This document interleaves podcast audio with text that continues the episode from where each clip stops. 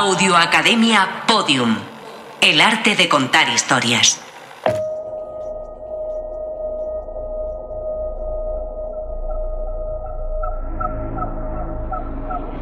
Si te has molestado en descargar este audio y has decidido escucharlo, es porque de alguna manera te interesan las historias. No conozco a nadie que no disfrute con un libro, con una película, una serie o con alguna ficción sonora. Pero a mí, lo que más me gusta de las historias es poder contarlas. Y eso es lo que quiero compartir contigo. Él es Teo Rodríguez y esto es Deja que te cuente. un espacio sonoro en el que descubrirás uno de los múltiples caminos que conducen a la creación de una ficción sonora. Episodio 1. El comienzo. Antes de comenzar, me gustaría dejar claro que lo que vas a escuchar a continuación está únicamente basado en mi experiencia y en la metodología de trabajo que sigo. No pretendo ni mucho menos dar lecciones o decirte cómo hacer o no hacer según qué cosas. Entiendo que el proceso de contar historias es algo muy personal. Y además, este proceso evoluciona, cambia continuamente. Y lo digo en general, en cualquier apartado o fase del proceso. Me da igual el guion, la estructura o el diseño sonoro. Tal y como trabajo hoy, por ejemplo, no tiene nada que ver a como lo hacía hace tres o cuatro años, o incluso menos. También es muy importante que sepas que lo que te voy a contar no es ni la mejor ni la única manera de crear historias.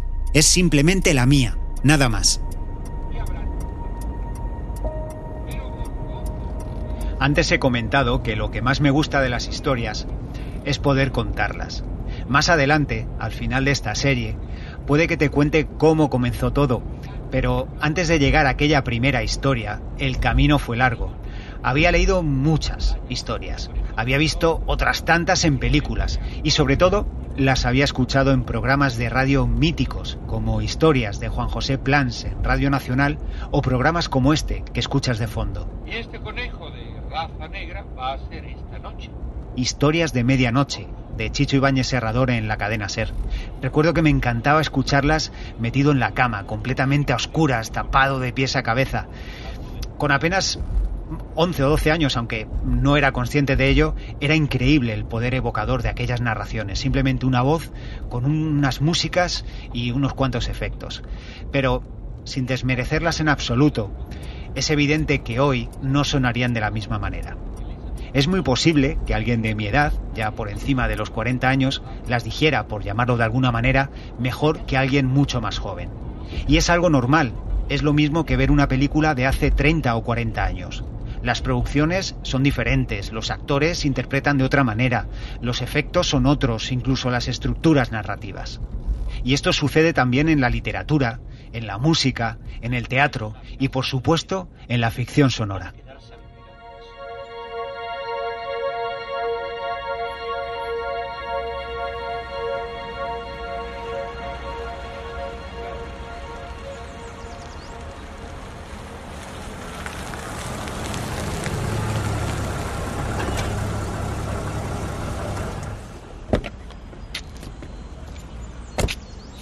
La ficción sonora ha cambiado muchísimo en los últimos años. Ahora tener un pequeño estudio en casa no es un sueño y no hace falta gastarse una pasta en él. Los ordenadores son cada vez más baratos, más potentes. Lo mismo pasa con los micrófonos, los interfaces de audio, las controladoras si las usas, o el mismo software. También podemos equiparnos con elementos acústicos o incluso construirlos nosotros mismos. En YouTube hay miles de tutoriales en los que la gente explica todas estas cosas. Yo lo hago muy a menudo. Muchas de las cosas que aplico en mi trabajo las he sacado de ahí. Es maravilloso ver cómo la gente transmite su conocimiento y tú puedes adquirirlo simplemente viendo un vídeo, con una simple explicación que luego tú aplicas en tu estudio, en tu casa, donde sea, y ves que, que funciona, que el trabajo sale como tú lo querías.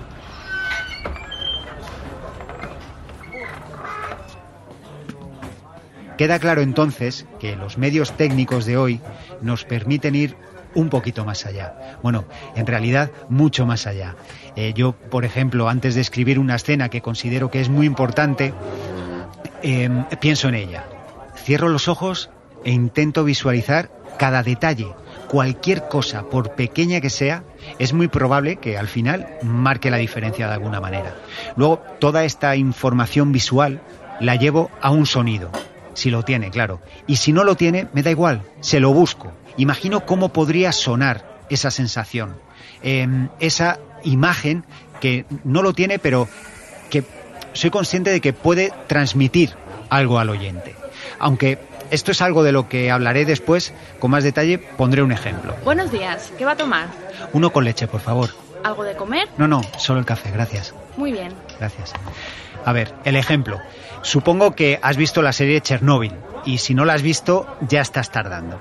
El caso es que em, en esta serie la radiación se convierte en un personaje más de la historia.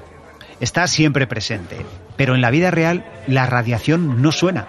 Entonces lo que hicieron fue utilizar unos drones o atmósferas musicales muy profundas, tensas, potentes, de estas que, que hacen temblar los cristales. Lo hago con la boca, algo así como...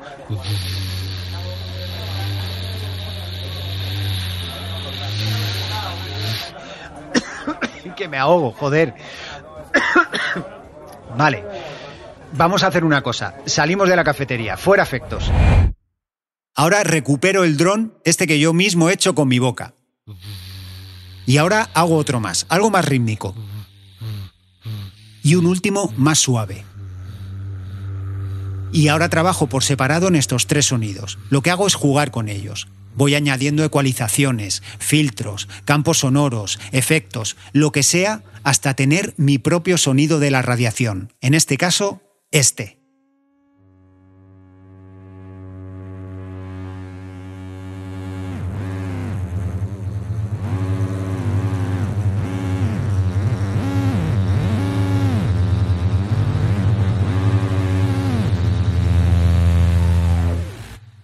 Los de la serie Chernobyl crearon el suyo, crearon multitud de sonidos para reforzar una imagen que ya de por sí es de lo más poderoso que he visto jamás en una pantalla.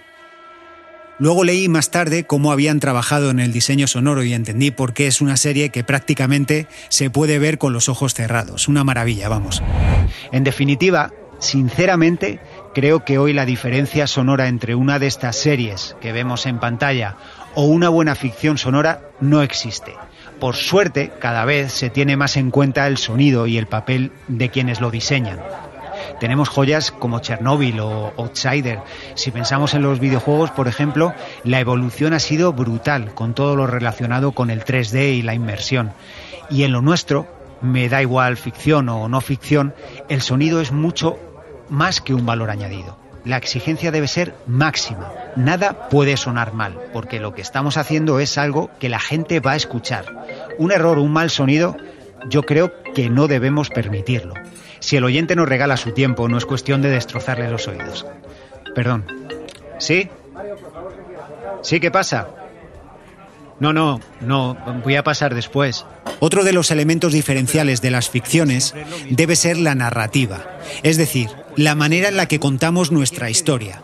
Personalmente es en lo que pongo más empeño. Sí, claro, hablé con ella. Esto que estás escuchando podía haber sido mucho más sencillo. Podía haberme sentado delante del micro, poner una música de fondo y venga, a soltar el rollo, pero no. Pienso que los creadores debemos esforzarnos un poquito más. Antes debemos leer, ver, escuchar, indagar, experimentar, descartar, fracasar. Todo esto una y otra vez hasta dar con algo que realmente contenga un elemento original y diferente. Ahora que yo esté ahí hablando por teléfono, tiene un sentido dentro de este formato, del formato que yo he decidido hacer. Más adelante lo entenderás, sabrás que esa conversación telefónica guarda relación con algo que sucederá después. Vale, puede que al final todo quede como el culo y solo yo piense que queda cojonudo, de acuerdo, pero ya tendré tiempo para enfrentarme a ello. Pero me niego a hacer algo pensando en si va a gustar o no va a gustar. Eso no sería más que un condicionante, al final quitaría valor a la idea original. No sería yo, y eso es algo que para mí es innegociable.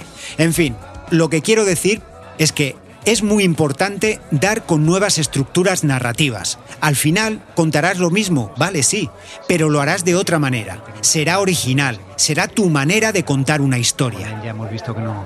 bueno, parece que ya dejo de hablar por teléfono. Venga, nos vemos. Vale, vale. ¿La niña bien? Ok. Venga, luego hablamos. Chao, chao. Un beso, un beso. Perdona, era mi mujer, uno de mis vecinos no lo está pasando muy bien y al final, pues ya sabes, acaba afectando a todos un poco. En fin, cuando hace ya unos cuantos años, hace ya muchos, vi la serie Perdidos o películas como 21 gramos o Babel, hubo algo en ellas que me fascinó por completo fue la manera en la que estaban construidas, con idas y venidas temporales, con pistas ocultas, con personajes que aparecían, desaparecían. Me pareció una forma maravillosa de convertir en protagonista al espectador. También leí historias similares que estaban construidas de esta manera, algunas de Stephen King, por ejemplo. El caso es que en ese momento supe que ese era el camino. Si alguna vez me ponía a contar historias, intentaría que fueran narradas con estructuras similares, enseguida me di cuenta de que el audio le iba como anillo al dedo. El cambio de escenarios es muy sencillo. Ahora estoy en un bar, puedo pasar en menos de un segundo a conducir mi coche, un helicóptero en una misión secreta, hablarte bajo un paraguas en mitad de una tormenta o escondido en mi cuarto de baño mientras unos zombies intentan reventar la puerta para comerme vivo. Ejemplos de esto que acabo de contar son series como OVNI, Informe Z o Leyendas Urbanas. Si usted cree que contar todo desde el principio ayudará, perfecto, lo haré. Es el nombre de un personaje que es protagonista de uno de los relatos más terroríficos que existen en el presente. Intentamos hablar con ellas, pero no logramos nada. No había manera de sacarles una palabra. No pasará nada. Es solo una prueba. Él lo salvará. Que no debía decir nada o... o él les haría daño. Eva. Si no lo hacemos nos matará. ¿No lo entiendes? Nos matará. La idea original de esta serie era hacer un documental en el que varios especialistas hablaran acerca de las leyendas más conocidas del planeta. En principio pintaba bien, parecía algo atrayente. Estas historias venden y tienen un público muy amplio, pero había algo que no me convencía, y es que de original tenía muy poco, o nada. Así que decidí pensar un poco más tuve claro que el fuerte de esta serie residía en la estructura narrativa. Estaba claro que hablaría de leyendas, pero lo importante era encontrar una narrativa diferente. No renuncié a los especialistas en estas temáticas. Además añadí psicólogos, psiquiatras y neurólogos tras documentarme acerca de la leyenda de Slenderman. Había tanto detrás de ese personaje que daba para eso y para crear en torno a él una ficción que incorporara otras leyendas. Te he dicho que no puedes hacer nada. Tenemos que irnos de aquí. Ella... Es... Es ella. No puedes hacer nada. Está muerta. No, no, no es posible. Quería decirme algo. No es posible. Ya lo tenía. Iba a hablar de leyendas urbanas de una manera diferente. Tenía una estructura narrativa original que podía funcionar muy bien. Y creo que funcionó. Y no fue la única solamente puedo ver dos luces eh, rojas fijas. Ellos han visto cosas. Ellos señalaron a las estrellas. Las luces de colores elevándose en el cielo. Ellos se emocionaron y contuvieron la respiración. Y me quedé sin nada, como si tuviese Ellos opinaron. No tengo ni la menor idea de lo que pasó realmente en Manises. Yo estoy convencido que en Roswell se estrelló una nave extraterrestre. Hay algo ahí arriba. No estamos solos. Ellos creyeron. Y tú querrás creer.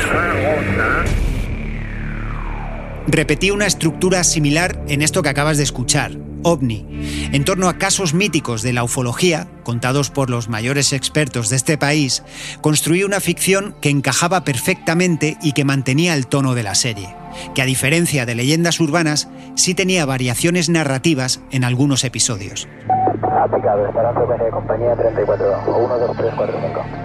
Hoy sé que puedo construir historias con narrativas muy similares a las películas o series que he mencionado antes.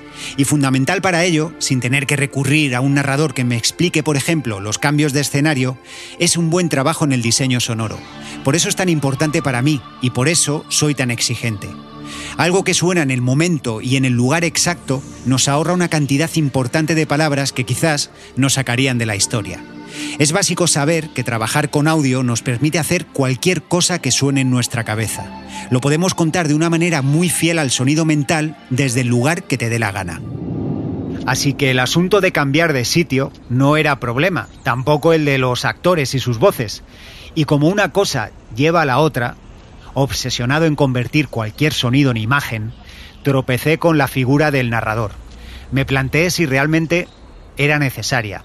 Aquí ya eh, entramos en el estilo particular de cada uno. En mi caso, si ya me cuesta admitir esta figura en una novela, con descripciones eternas que ves pasar páginas y páginas y páginas sin ninguna interacción entre personajes, pues imagínate en una ficción sonora.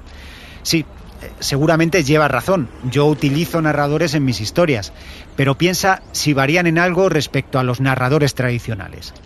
Hay momentos en los que necesito un narrador por razones obvias, pero lo que intento siempre es incluir esta narración en voz de un personaje o dentro de un contexto determinado que significa algo dentro de la historia. Sin hacer spoiler.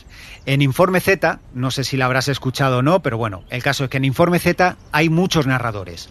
Y todos ellos son protagonistas dentro de la historia, son personajes y lo que dicen en estas narraciones forman parte de un contexto y sobre todo, lo más importante, del formato elegido para contar esta historia.